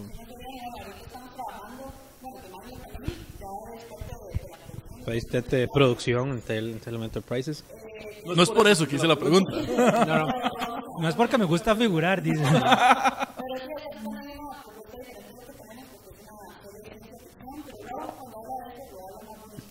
Eh, Telem Enterprise es una serie de antología en el estilo de Black Mirror o de Outer Limits o de La Dimensión Desconocida. Son episodios que no tienen relación narrativa de- entre ellos, lo que tienen es una relación temática, que es que son todos eh, las historias o las vivencias de lo que le pasa a clientes de Telem Enterprises, que es una empresa como dentro del mundo de la serie. Lo que comparten todos los episodios, además de este hilo temático, es que todos son protagonizados por Meli haciendo por lo menos siete papeles diferentes. Entonces, ajá, físicamente, el, Sí. todo, toda la caracterización, sí, es, sí ha, sido, ha sido un trabajo tremendo, que eso también es, y ha sido una tremenda lección porque es como todo lo que es ciencia ficción, terror, musical, fantasía, es carísimo de hacer, más y es súper difícil de hacer, más Porque, Dima, implica un cuidado al detalle que normalmente no se tiene aquí. Aquí ponemos la cámara, ponemos las luces, ponemos a dos más hablando y se acabó, me explico. En, cual, en muchas películas, digamos, en muchas películas de diálogo y de series, ma. Cuando estás con efectos especiales, tenés que joderte en conseguir la persona que lo haga, que, la, que hacer pruebas de maquillaje, hacer ese tipo de cosas, que, después se, se pegue bien, que en cámara se vea bien, que se mantenga bien toda la cosa. Entonces, ma, Telum ha sido una serie que tenemos en desarrollo desde el 19, por ahí más o menos, y que hemos ido grabando episodios como hemos podido. Ya tenemos, ya estamos cerca de tener la mayoría de la temporada completa, lo cual estamos muy felices por ello. Porque Telum es algo que realmente, o sea, nosotros para dar fecha ha sido como convolvió. La, la dimos hasta que ya teníamos el contrato con los cines firmado. Con, con Telum también, o sea, con Telum nosotros sinceramente queremos estrenarla este año. Esa es la meta. Pero nosotros también, muy honestamente, siempre en ForPlus hemos priorizado, priorizado calidad antes de cantidad.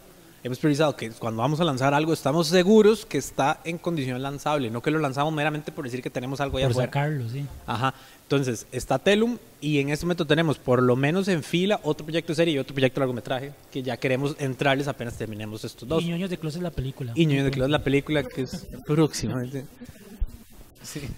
Porque las palomitas son geniales. No, solo en Cinemar, porque nosotros sí somos exclusivos de Cinemar. No podemos irnos a otros cines porque nos quitan el patrocinio. Solo en Cinemar.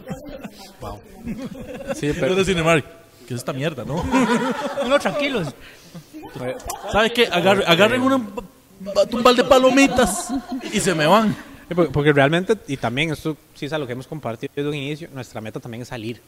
O sea, nuestra bueno, también el próximo proyecto de serie de peli, todos también están eh, visualizados o proyectados pues para grabarse y hacer postproducción y todo afuera en otros países y para ya tener mercado de otros países. Incluso la misma volvió, queremos hacer distribución internacional, queremos llevarlo, o sea, porque sí queremos desarrollar la industria de cine en Costa Rica, pero tenemos muy claro que si queremos seguir trabajando esto como lo hemos venido haciendo y de la, y de la manera correcta, tenemos que salir, man. Hay, que- hay que salir, hay que irse, hay, hay que irse y volver aquí y tratar de construir aquí, man, pero hay que jalar. Pero no ya. pueden quedarse solo aquí. No, no podemos quedarnos solo aquí. Este año ya lo, lo experimentamos mucho porque, por ejemplo, el proceso de finalización de la mezcla de sonido, eh, volvió, fue hecho en Colombia, en White Lemon Recording Studios, a cargo de Germán Daniel León, que si está viendo esto, que puede que sí lo vea. Él no es como Kubrick. Kubrick no lo va a ver. Perdón, pero por, Germán- perdón por el audio.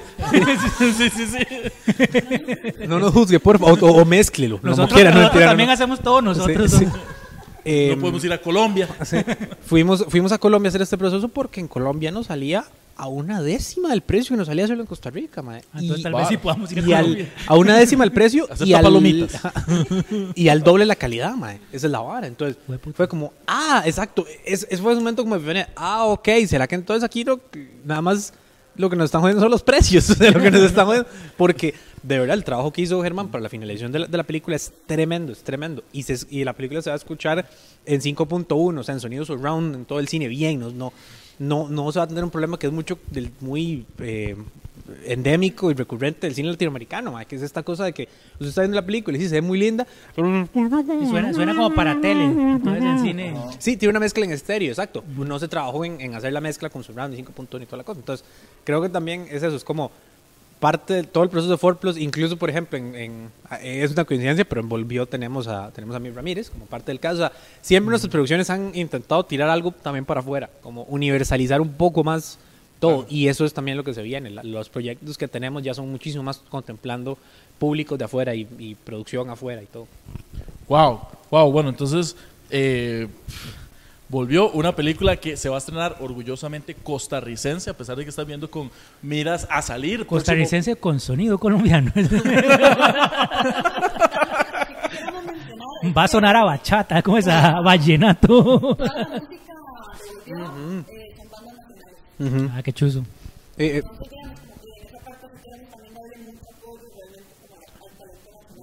sí, es... Cuando ocupen canciones, ahí tengo unas en Spotify. ¿no? Sí, no, de hecho sí, es cierto. Hay, eh, hay un montón de, de bandas con las que algunos ya, con algunos habíamos trabajado, por ejemplo con Fofo Godi, que Fofo Godi tiene Arturo Pardo, que fue el monaguillo en la vuelta. Eh, teníamos, eh, teníamos el contacto con un rojo, que los conocíamos también desde años. Entonces, quisimos, porque bueno, también como comprenderán, componer música para películas no, no es barato. Eh, se ocupa de un compositor que, bueno, componga y después eh, músicos que lo graben y un man como Germán que lo mezcle. Entonces, eh, di, la vara se vuelve cara. Si Germán solo cobra 1.500 dólares, imagínese de los demás. Entonces, ok. Man, entonces llegamos a un punto donde dijimos, eh, ¿cómo le damos ritmo? También a la peli, ¿cómo le damos ritmo en todo sentido? El soundtrack devolvió, eso es un, también un- una vara muy chiva, ¿cierto? Eh, que dice Meli.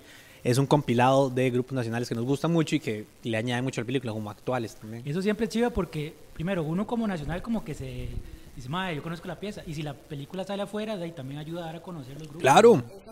Entonces es muy tuani. Y es vacilón porque uno la relaciona. O sea, entonces uno va, por ejemplo, manejando, escucha una canción de este grupo y es, esta sale en tal película.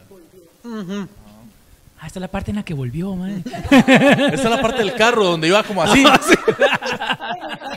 Suenan los frenazos de Raúl. ah, esta es la banda Slow Punk. Sí, sí eh, entonces sí, porque, porque o sea, re- realmente sí, es- eso es un punto que también hay. hay como- hacer una película aquí es muy difícil porque hay partes del proceso que o- sí o sí vas a tener que ver cómo las haces de manera creativa. Que sí o sí vas a, va a llegar a un punto donde, man, no las vas a poder pagar, no porque seas mal productor, no porque, no, man, no porque simplemente porque es carísimo esa vara, man. Entonces va a llegar un punto donde es como, ok, ¿cómo me la juego? ¿Cómo me la juego? Ese siempre ha sido, ese ha sido como, como un lema extraoficial aquí de Forplus, que es como, man, tenemos esto, ok, ¿cómo nos la jugamos, man? Eh, de las cosas, Raúl y yo terminamos aprendiendo de ella. O sea, como, eso nos cobra tanto. Y yo, creo que me queda mejor que llevarme la última madrugada, que es como mi madre. Melissa clases de guitarra y pues, yo esta canción la hago porque la hago.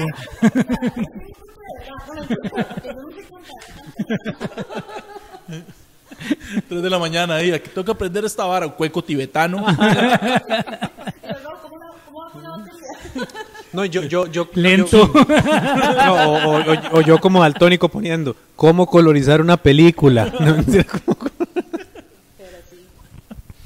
Muchachos, muchísimas gracias. Yo creo que Ay, ya vamos terminando. Sí, vamos cerrando. Entonces, muchísimas gracias por estar acá, por darnos la exclusiva. Tengo entendido que esta es la primera. Eh, Empezamos la gira de medios, devolvió.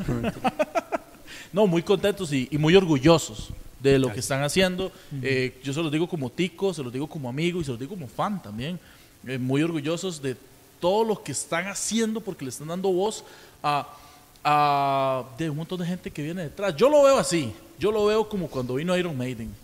Que fue, Ay, Mike, qué gracias, sí, qué buen ejemplo Sí, también. cuando aquí no venía nadie, pero llegó Maiden y ¿qué pasó? Ah, ahí hay mercado. Y llegó después Metallica, que llegó Megadeth, de- bla, bla, bla, bla. Yo lo veo así. O sea, ustedes están haciendo ese, ustedes son el Iron Maiden, por ejemplo, del, del- wow. Buen puña. de lo que es la nueva revolución de películas ticas. No es que no han habido antes, claro que han habido y han habido con mucho éxito. Pero ustedes están demostrando que no se necesita tener un gran puta nombre. camión que se. Y ustedes están. Hijo de puta.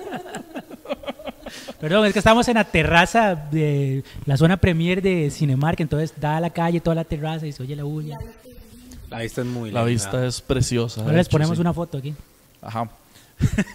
no, y que muchísimas gracias por compartir con nosotros. No, gracias, en serio. Y si quieren dar todas sus redes, ¿dónde los pueden seguir a cada Para uno? pasarles seguidores. Sí, digo yo, por si. No, no, para que los busquen. eh. Tal vez nuestro público no es precisamente el de ustedes, entonces si los quieren buscar y seguirlos. y- o si tienen redes de la película y así. Pueden, la peli la pueden buscar tanto en las redes de 4 Plus Films, que son 4 Plus Films CR, tanto en Instagram como en Facebook, y volvió la película en Instagram. Ajá. Plus CR. Plus, mira, no plus, plus. 4 Plus. 4 Plus Films. Qué bueno, qué bueno. Al fin tuve con quién burlarme. Y Raúl. también la pasó muy bien. Ah, sí.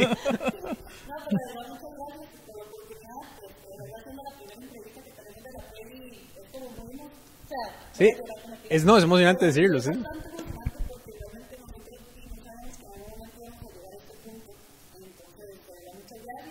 Y también los felicito porque son ustedes Gracias. No, y Mike, ya lleven 50 y cuántos, 58 Este es, episodios. este es el este. 57, 58. Puña, mano, igual. Igual. Son un O montón. sí, sí, o sea, sí. por ejemplo, el arroz hicimos 55, me parece una idea. O sea, me explico, ya tengo más episodios que el fucking arroz y el arroz duró toda la vida. Pues, ¿no? Yo sí lo sentí. Y a nosotros nos pasó algo parecido. sea, los primeros que 10 episodios los grabamos metidos en mi carro con un celular. Ese era nuestro estudio de grabación, digamos. Pero porque no había más. Exacto, y ahí Ah, hemos ido poco a poco y toca. consiguiendo varas y...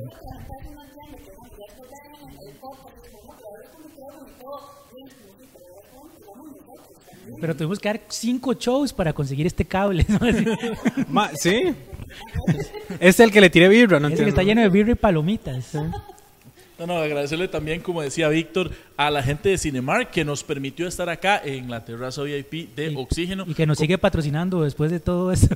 Ajá, y que, bueno, y además invitarlos a que a partir del 21 de abril de nuevo eh, vayan a ver la película en su cine preferencia. Les recomendamos Cinemark porque en Cinemark se ve mejor.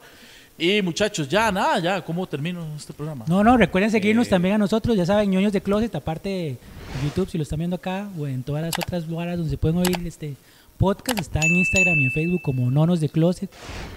Nada más, sí. Nonos de Closet porque no nos dejan poner la ñ. Ah, Sí, man, es que es vara gringa, entonces no tiene... mae, qué Sí, gringa. es por hablar español. sociales. Y a mí me pueden buscar como victorsolis.cr. Y a mí como Minor PRCR en todas las redes, como está apareciendo aquí en este momento. Gente, muchísimas gracias, gracias a ustedes. Y nos vemos en la próxima. Tuanis, nos vemos. De Closet.